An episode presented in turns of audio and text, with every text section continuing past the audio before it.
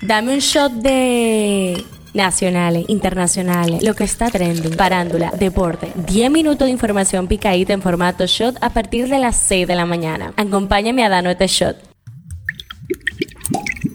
Buenos días, iniciamos este lunes 11 de septiembre con el pie derecho informándote de todo lo que necesitas saber antes de empezar tu día. Yo soy Aileen Nolasco y esto es el Shot Diario, nos vamos de una vez con el tema que está caliente aquí. El presidente de la República, Luis Abinader, convocó a una reunión extraordinaria del Consejo de Seguridad Nacional para abordar la situación en Haití y tomar las acciones necesarias para proteger los intereses de la nación, informó este domingo la presidencia. El tema que está caliente allá. Más de 2.000 personas murieron por un potente sismo de magnitud 6.8 que sacudió Marruecos la noche del viernes, sembrando el pánico en la turística Marrakech, cercana al epicentro, según un nuevo balance oficial divulgado el sábado por la noche. Esto es lo que está trending. El presidente de la Federación Española de Fútbol, Luis Rubiales, anunció el domingo que presentó su renuncia al cargo tras el escándalo por un beso que empañó la consignación de la selección femenina en la Copa Mundial. La Dirección General de Seguridad de Tránsito y Transporte Terrestre, DGCET, detuvo al conductor de la empresa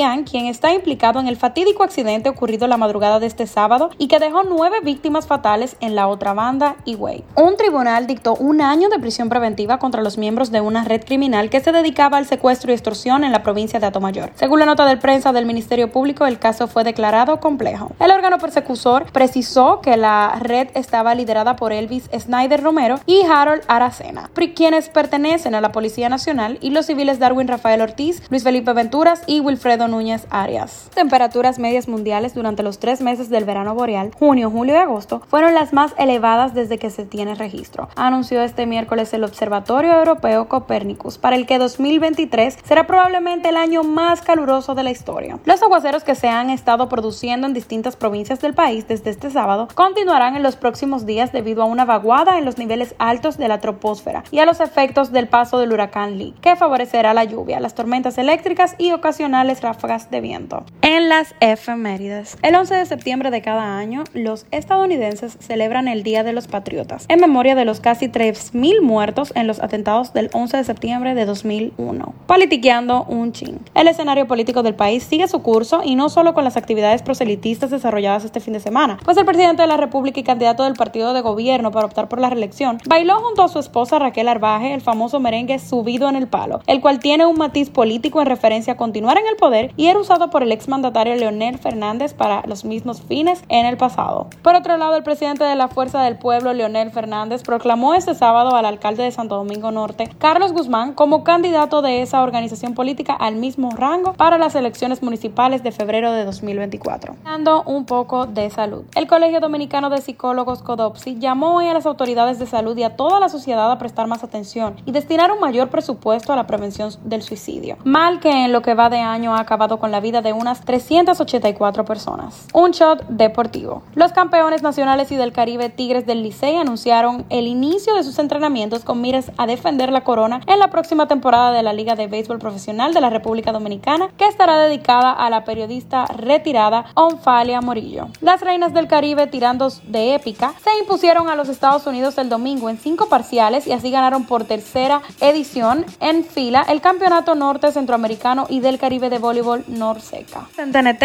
pasa en el mundo. En un giro sorprendente de los acontecimientos, un hombre de Connecticut se encuentra en aprietos legales después de encontrar 5 mil dólares en efectivo en un estacionamiento hace tres meses. Robert Whittingham, de 56 años, descubrió la bolsa de dinero en la ciudad de Trumbull y creyendo que no estaba haciendo nada malo, decidió quedársela. Sin embargo, la situación tomó un giro inesperado cuando las autoridades lo acusaron de hurto mayor. La bolsa que Whittington encontró fuera de un banco llevaba la insignia de la institución y estaba acompañada de documentos que presuntamente identificaban a la ciudad como la legítima propietaria del dinero. En la farándula, a nivel internacional solo se habla de la supuesta agresión que habría sufrido Georgina Lulu Guillermo Díaz, mejor conocida como Yailin la más viral, de mano de su nuevo amor el rapero Tekachi 69. Según el medio mexicano El Gerardo, a pesar de la demostración de amor en redes sociales entre Yailin y Tekachi, parece que han surgido problemas entre la pareja. Se ha revelado que la cantante llamó al 911 para denunciar a su actual pareja después de haber sufrido mal maltratos por parte del rapero. Sin embargo, el equipo de la rapera ha negado el supuesto altercado. ¿Sabías que? Ayer un emocionante suceso conmovió a quienes seguían la historia de Maya, la perrita que desapareció el pasado 18 de agosto en el aeropuerto internacional Hartfield Jackson de Atlanta. Maya viajaba como un animal emocionada junto a su dueña Paula Rodríguez desde Santo Domingo, República Dominicana, hacia San Francisco, Estados Unidos, cuando ocurrió el inesperado incidente tras la detención de la joven por oficiales de aduanas y protección fronteriza del país norteamericano. El esperado momento llegó cuando Maya finalmente apareció, devolviendo la alegría a Rodríguez. La dueña compartió la noticia en su cuenta de Instagram mediante una emotiva publicación que incluía una imagen de recuerdo con la perrita, así como varias historias agradeciendo por el reencuentro con su amada mascota. Este shot llega a ustedes gracias a Harina Mazorca. Esto ha sido todo por el día de hoy. Recuerden seguirnos en nuestras redes sociales arroba